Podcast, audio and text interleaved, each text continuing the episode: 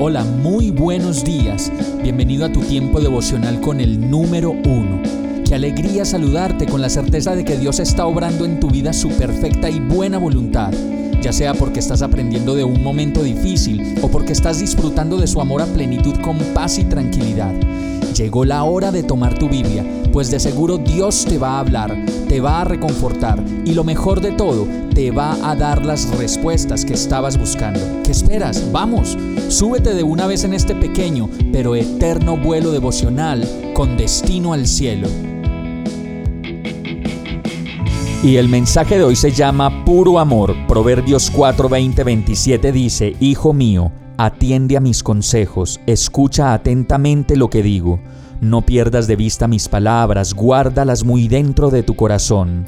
Ellas dan vida a quienes las hallan, son la salud del cuerpo. Por sobre todas las cosas, cuida tu corazón, porque de él mana la vida. Aleja de tu boca la perversidad, aparta de tus labios las palabras corruptas. Pon la mirada en lo que tienes delante, fija la vista en lo que está frente a ti endereza las sendas por donde andas, allana todos tus caminos. No te desvíes ni a diestra ni a siniestra, apártate de la maldad.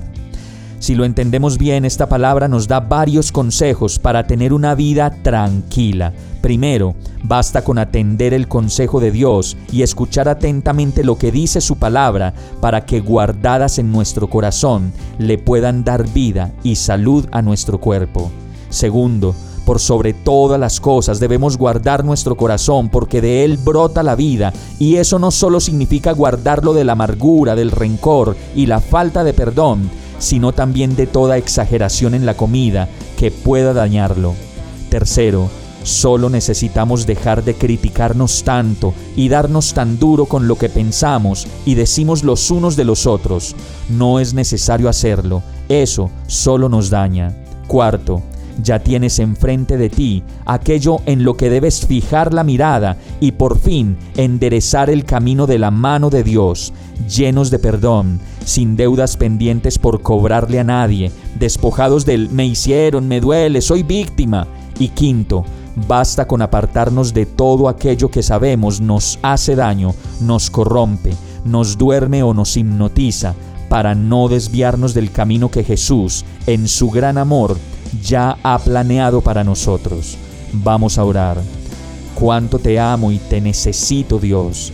Ven a mi vida y que esta palabra se haga real hoy en mi vida y para siempre, en el nombre de Jesús. Amén. Hemos llegado al final de este tiempo con el número uno no te detengas, sigue meditando durante todo tu día en Dios, descansa en Él, suelta los remos y déjate llevar por el viento suave y apacible de su Santo Espíritu. Solo compártelo con quien lo necesite y ames. Hoy, de la mano de Dios, todo será un gran día. Para más información visita nuestra página www.iglesiabierta.com o llámanos al 313-334-0116. Oramos y rogamos para que cada día te enamores más de Dios y para que no pares de pasar todo tu tiempo con el número uno